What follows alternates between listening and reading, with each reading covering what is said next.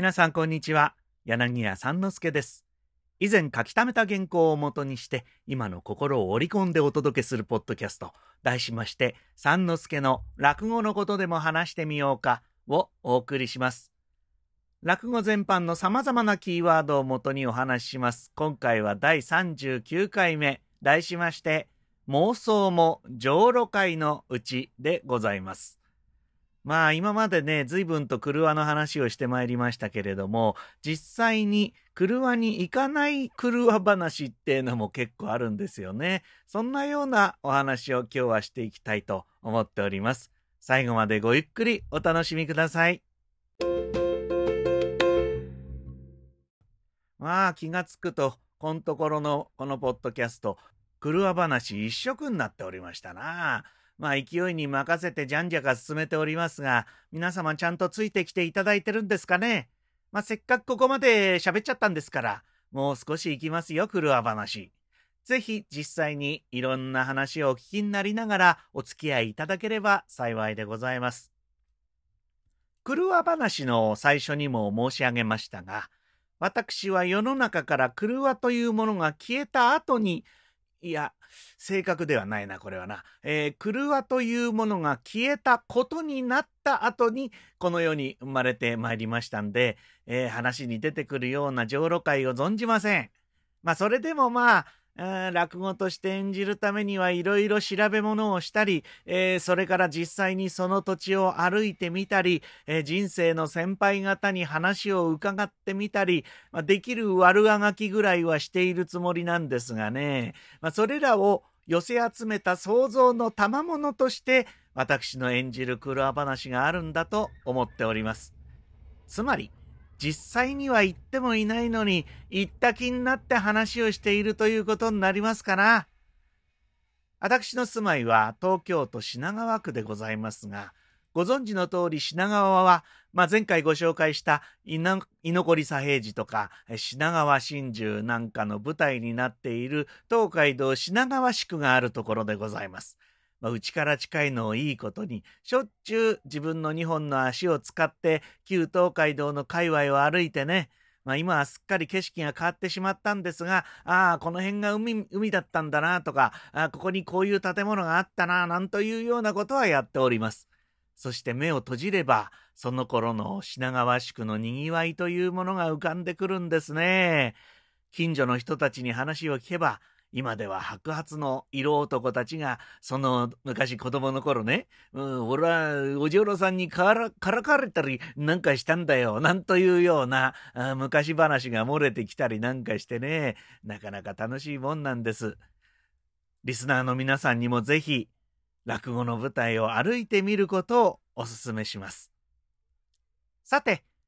前回の続きってことになるんですが、話の登場人物にもいろんな事情から実際に浄土会に行けないかわいそうな連中が登場いたします。まあ、ほとんどが経済的な理由、ね。つまり金がないからという理由が大方なんですが、まあ、金があったとしても、親父がそれを許さない、いわゆる若旦那なんというものもありますな。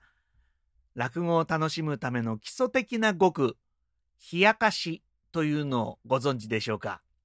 お金がなくたってね、吉原に行けない連中は、金を持たないで吉原行っちゃえばいいんですよ。つまり、店に上がるということをしないで、張り店と呼ばれる格子越しの花魁を眺めちゃからかったりしてね、金のかからない車というものを楽しむ。これがしやかしでございます。まあ、手のいい言葉を使えば何ですかね？見学？とでも言うんですか？よくね、あの、速記本なんかだと、素直を見る、素直に見るという字を書いて、スケン。この、このスケンという2文字を、冷やかしという、まあ、あ読みに当てたりなんかいたしますね。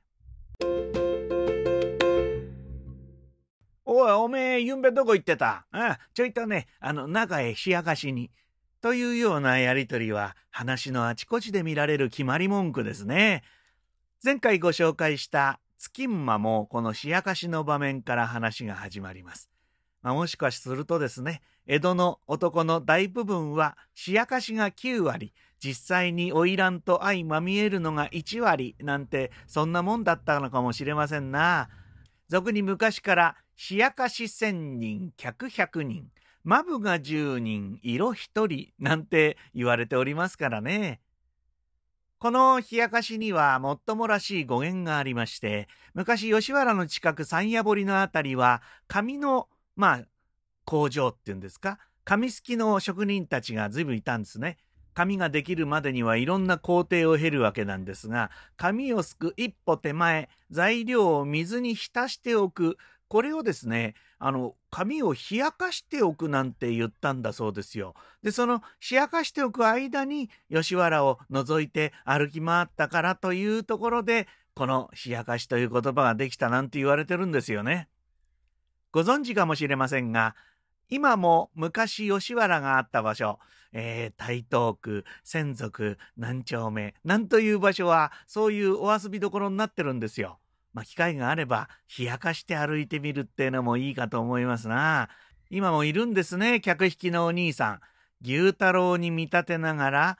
袖を振り払って歩いてみるっていうのもいいんじゃないでしょうか。まあもちろん気をつけないと、冷やかしのつもりが上へ上がってたってことになってしまうかもしれませんがね。まあ、冷やかすこともできない時にはもう脳内冷やかししか方法がございません。不幸者の若旦那などは、まあよくね、親父から外出を禁じられて、2階の自室でまんじりともできずに妄想を繰り返しておりますな。干物箱なんという話はそんな場面がちらちらっと出てまいりますが、その妄想自体が一石の落語になってしまっているのが二回ぞめきという話。このぞめくという言葉は、冷やかしという言葉と、まあ、ほぼ同じだそうでございます。二回ぞめきは何と言っても五代目古今亭新章師匠の真骨頂。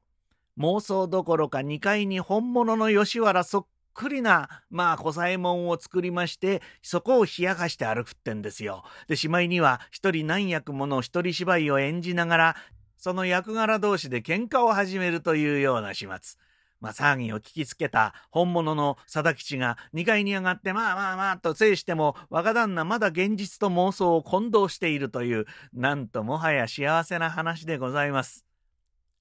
現実の吉原も、妄想の吉原も、結局は形のない霞のような世界。そんなことを落語はそれとなく私たちに教えているのかもしれません。そのバカバカしさ、虚しさも含めての車なんでしょうな。さてさて、まだ車の話を続けたいと思いますが、次回は吉原からちょっと離れまして、それ以外のお遊び場所とそれにまつわる落語のご紹介をしたいと思います。まあ、考えてみりゃ当たり前の話ですがね、吉原以外にもお遊びどころはたくさんにあるんでございます。